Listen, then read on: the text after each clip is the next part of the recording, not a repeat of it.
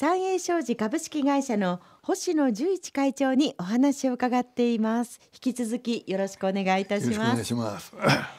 スクラップの中間処理を手掛けるようになった後独自製品として住宅の基礎を作る際の鉄筋ユニットを手掛けて会社を発展させたそうですがまあ、このように順調な中なぜ新しい事業を行おうと考えたんですか会長。それはねあのーはい、群馬銀行の支店長さんだったんですけどね、うん、いろいろこう話しましてね、ええ、あのー、やっぱり徹夜は徹夜のだけの発想じゃダメだよ今後はということになりましてね。徹夜だけの発想じゃダメだと、えー、徹夜もやっぱり綿屋の発想も必要なんじゃないかと。綿屋の発想、えー、まあ極端に言えばね綿の発想も必要なんじゃないかと、うん、あ硬いものでなくて柔らかいもの。で、えー、そういう話をしましてね、えー、それでその支店長さんが他の店はあの開発っていうのをやってると、うんうん、あんたんじゃ開発のあれはないから、うん、あの人のやってきたものを買ってきたらどうだとこう言うんですよ。それに対してあのまあ1億ぐらい金出してもいいよという話をされまして、はい。そうだなじゃあまあ鉄くずもここもある程度でなってきたし、うん、じゃあ違うのを考えようかなと思って、それで私もいろいろ探しまして、はい、初めあの私はスクラップ屋ですから参拝修理の頭がありましたんでね、えー、その時あの岡山の人でね、はい、あのフルタイヤをあのチップにして古屋さんとか、うん、ビニールハウスのあの燃料を供給すると。いうあれをねあったもんですからね。私もそういう話に飛びつきましてね4 5千万ぐらい金かけたんですね。あの入会金とあの機械をいろいろ買って。それでねあのボイラーの試作があったんです。よこれが持つからそれ見てくれという話があったもんですからね、はい、そしたら目の前でそのボイラーがね爆発しちゃうんですよ。やっぱあのタイヤの熱量っていうのはすごいんですね。あのやっぱり耐えられないんですねあの、うん、ちょっとしたボイラーじゃ。それでねこんなボイラーも開発できないんじゃダメだっつって。これじゃもうあのまだお金取られるだけだから。と思いましてね。私はその場でもうやめたとこ言ったんですよ。そして他の業者の全国の人も来てるから、はい、業者さんがね「あの星野さんお金ここまでかけたんだからもう少し様子見よう」とこう言ったんですけど「えー、いや私はもうこれで帰りますからもうやめます」って。きっぱりあのもうこれ以上金は出さないと。いうふうにもうはっきりしたんですよ。それであのそれをもうやめましてね。それたまたまあの新潟の友達がね、はい、俺に丸棒を売ってくれって言いに来たんですよ。何をですか？丸棒丸棒って言いましてね、うん、基礎のどあのうちの土台の中に鉄があるでしょう、はい、あれが丸棒って言うんですよ。あの基礎を丈夫にするために。なるほど。そういうあの、うちあの、ビルとか建てるにはあのコンクリート前に、はい、あの丸棒を組み立てそこへコンクリを打つわけですから、ええ、そういうあの丸棒をねあの俺に売ってくれというもんでからね私は売ってやったんですよ。それで7人を作るんだよって言うんで友達聞いたらあこういう住宅用のその基礎に入れる鉄筋をあの溶接しましてね、ええ。ユニットで売るんだという話をね、はい、聞きましてね、えー、あこれは面白いなと思って。そしたらね、うん、その開発した人がね徳島の人でね、はい。えー、全国をね中国九州関西関東2つにあって東北北海道というふうにね、えー、5つか6つに分けて売ったんですよ。全国いくつかのこうブロックに分けて権利の販売がされていた、えー、そうです私があの三井物産にそれをやる前にこういうふうのがあるんだけど、はい、やりたいんだけどどうだなってこのあの三井物産の部長さんに聞いたんですよ。えー、そうしたらあの一人の担当課長がそばにいて「えー、星さんこれ面白い」と。うん、それで部長と話してこのこれを物産でも取り上げたいということであの。それを買ってやらないかというふうに言われましたもんですからね。じゃあ私はやりましょうと。それであの北関東の私が買ってきたんですよ。はい、で私物産で北関東のこういうふうに買ってきたんだけどよろしくお願いしますって言ったらね、うん、あの星野さん関東なんか2つに割れるわけはないだろうって言うんですよ。えー、それであの全国のあの大きなハウスメーカーは、ええー、本社が大体東京なんだと。それを分けることはできねえだろうと喧嘩になるよとこう言いましてねあそれもそうだなたまたまその時あの私はスクラップであの集金したもんですから、あの手形もらってきたんですよ。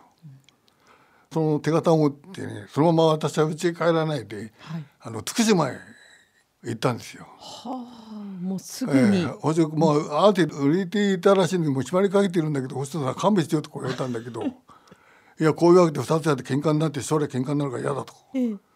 ほいで今こ金があるから置いていくから全部入れと。え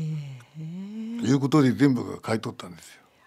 帰り飛行機乗って帰ってまた三菱さん行きましてね、はいあのこういうわけで買ったからよろしくお願いしますって言ったらあの物産もねぶったまげてました。そうでしょうね星野さん気が早いねって前言われましたけどね。スピ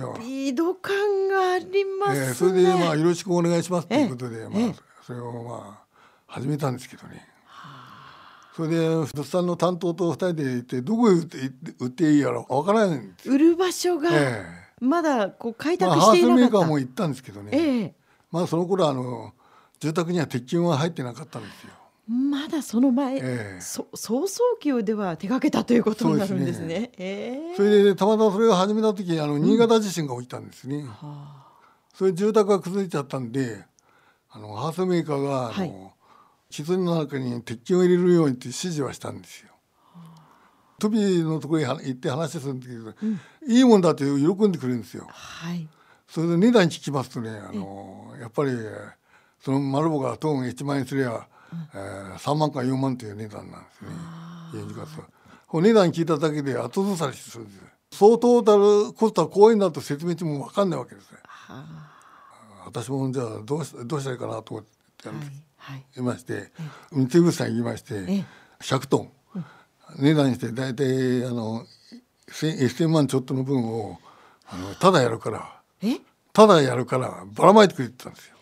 一千万円分をおい、ええ100トンをタダで。ええ製品をえあのは。やるからええ。ばらまいてくれてたんですよ。皆さんに使ってもらってくええださいと、使ってもらってそうすればトータルコスト我々が説明したっていうよりあのあの早いからと思いましてね。それそれでまあ物産にばらまかしたんですよ。どういうところにですか？住宅メーカー住宅メーカーとトビとか、飛びの方ええあの建材屋さんとか、建材屋さんとか、ええそういうところにあのばらまいたわけです。ええそれであの一気に使い始めましたらね、はい。それでハウスメーカーえであのこれを使わせることによって管理ができるというふうな話を持ってきまして、ハウスメーカーが、取り組んでくれくれたんですよね。それであの一等最初のナショナル住宅さんがはい。私を呼びまして、え。ナショナル住宅の住宅用のあの基礎鉄筋の使用書をあの作ろうと一緒になって協力して作ってくれと。そしてあんたんちはその鉄筋を供給してくれと。いう話がありまして、それであのナショナル住宅さんが使い始めた今度は違うハウスメーカーとも使い始めてくれましてね。それで住宅用の鉄筋があれしましてそれであのあ阪神大震災がありましたね、それでうちの鉄筋にいたうちだけ崩れなかったって言うんですよ。そうえ。えですか、それでまたあの住宅の中には鉄筋入れなくちゃなんないというまたあれになりまして、えーそれがまたやっぱりいい方向に進んでたわけですね。うんくしくもそういう状況で安全が確認されたわけですね、こう振り返ってみて成功のポイントって何だと思います？いやたまたま運が良かったんじゃないですかね。運の正体は何ですか？わかりませんね。内緒ですか？いや私も聞いたけどただ私の思いつきで、えーしゃもない考え方がたまたま当たっただけじゃないですかね。はあ、やっぱり思いつきっていうのはいつもこう考えたりとかその鉄と向き合うとか商売と向き合わなければ思いつかないわけですもんね。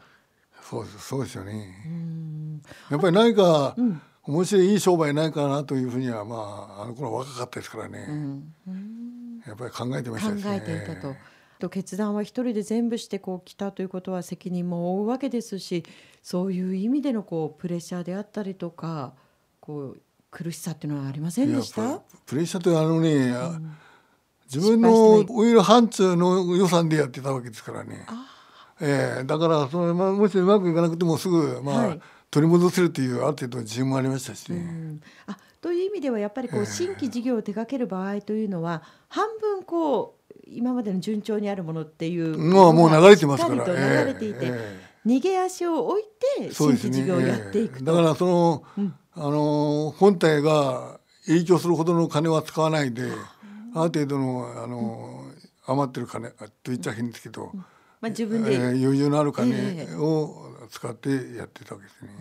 まあ、創業から57年ですか、ええ会長、えまあ、いろんなねご苦労も今お話聞いてるとあったのかななんて思いますけれども。やごごごごごろじゃなくて、まあ、今の手は笑い話ですよね。いやいやいや。私が初めてすぐ雇った若い人が今70いくつになってます今も一緒のお仕ええやってるんだけどるんですか、それとまあ時たま酒飲みながら話するんですけど、はい。昔はコンプライアンスってなかったからなとこうこういうふうな話は時たまやってましたよね。今じゃああいう仕事はできないよなって言ってさ。寝る間も惜しんでえやってらして、星野会長にとって会社とはどのような存在ですか？えやっぱりまあ家族じゃないですかね。で従業員スタッフの方全員がこう家族えっと私はそう思って一生懸命まあやってきたんだけどね。お話聞いたところによりますとクリスマスの時にはえ毎年あの、まあ、会社の社員の方そして関係者の方にえそうです。もう三十何年間やってますケーキをクリスマスケーキをワンホールずつプレゼントしてるんですって、えそれはやっぱりその家族だっていう思いからえですか、ええそうですね。やっぱりあの、我々の小さい頃子供がいましたからね、やっぱりケーキ欲しがってたし、まあ私だけ買ってくんじゃ悪いしさ。ええやっぱり従業員もあの持っていけば喜ぶんじゃないかなと思いまして思いつきだったんですけどね。あそうですか。サンタクロース。そんな大げさなもんじゃないですよ。この後もコマーシャルを挟んで星野会長にお話を伺います